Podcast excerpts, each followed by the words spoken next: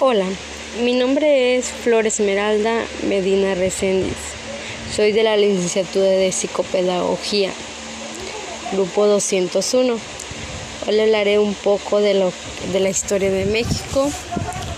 Bueno, vamos a empezar. La familia y la educación.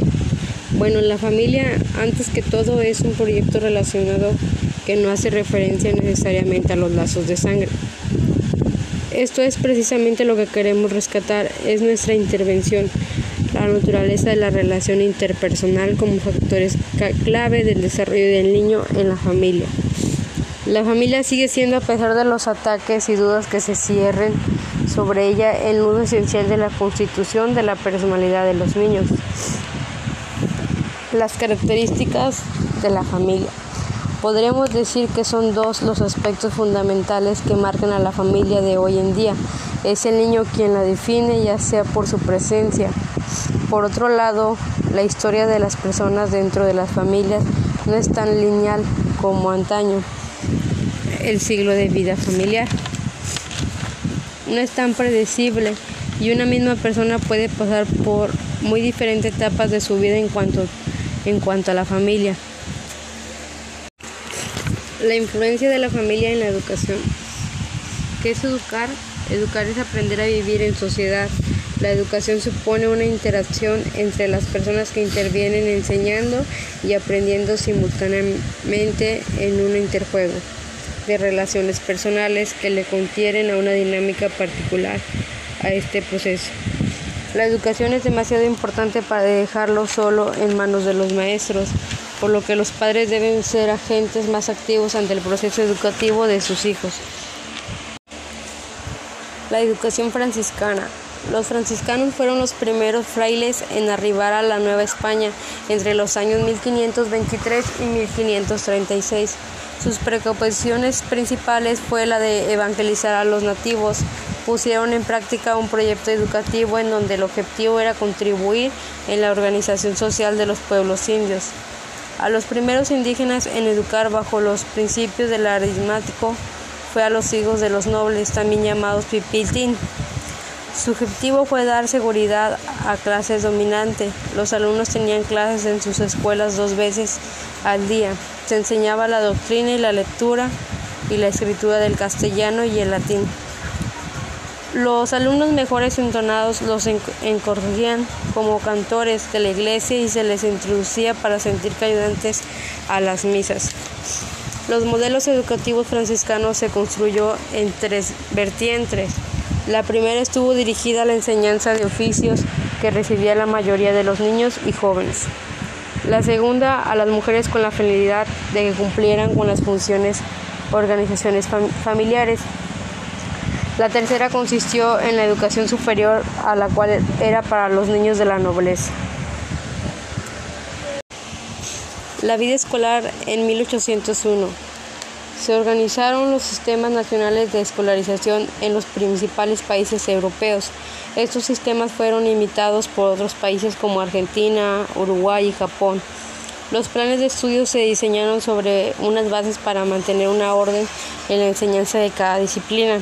Estas fueron la lógica en la búsqueda de la verdad, la comprensión de la obra de Dios y el humanismo como formación. Pestosili fue uno de los pedagogos más importantes del siglo 1801. Junto a Herbert, era partidario de las ideas ilustradas a impulsar de los sistemas nacionales de la escolarización. La educación privada en México se inicia desde tiempos de la colonia cuando los llamados preceptores se ocupaban de la educación individual de niños y niñas y jóvenes. Si bien desde el siglo 1501 existían con la Nueva España, la precaución por educar no fue sino hasta principios de 1601. El gremio, de maestros por, por el ayuntamiento del modo que las escuelas de primeras letras funcionaron bajo la jurisdicción de la corona española. La educación particular empieza a adquirir sentido más por razones de pertenencias a un extracto social determinado que solo por cuestiones ideológicas la paz porfiriana permitió el adiamiento de muchos grupos de religiosos y religiosas que abrían las puertas de escuelas particulares de mayor prestigio en el país. La educación pública superior en México en el siglo 1801 años 70. en 1973 se crea la Comisión Coordinada de la Reforma Educativa. En 1975 se incrementan los subsidios de universidades. En 1976 José López probó la creación de las albergues escolares fomentando la educación a los indígenas. En los años 80 se da a conocer el Plan Nacional de la Educación Superior, presente en el programa de modernización de la educación. Hay nueve capítulos, la formación de los docentes, la educación de los adultos, la capacitación para el trabajo, la educación media superior, el posgrado, la investigación educativos, los inmuebles, los sistemas abiertos y la evaluación.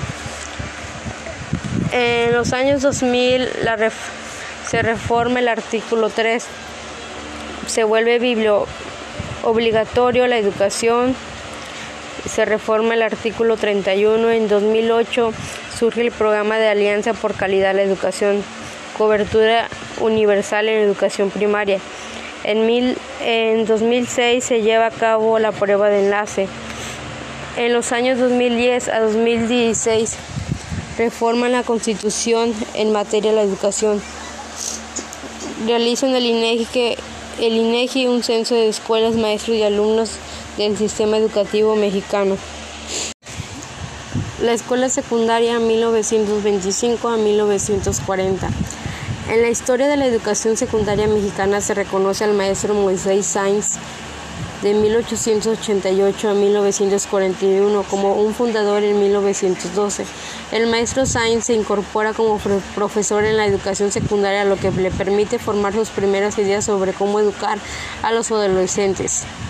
A partir de 1917 comienzan a promover por distintos medios la distinción de los que es propio de los estudios secundarios.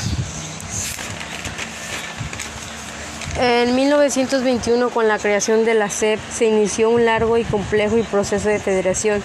En mayo de 1992, durante el periodo presidencial de Carlos Salinas, se elaboró el Acuerdo Nacional para la Modernización de la Educación Básica, en la cual el instrumento de arranque para la descentralización educativa. La NMEB consistía entre líneas políticas que posteriormente impactaría el artículo 3 constitucional y la Ley General de la Educación, de organización del sistema educativo, reformulario de los contenidos y materiales didácticos, revolución de la, la función magisterial. Su objetivo era hacer más eficiente la prestación del servicio educativo y avanzar a la calidad de la educación frente a las exigencias sociales. A lo largo de este semestre he aprendido de la historia de la educación, cómo es el cargo que lleva la familia en la educación del alumno, no solo se le deja al maestro. He visto cómo ha ido evolucionando la educación, qué es lo que ha hecho con ella, qué es lo que han colaborado muchas personas.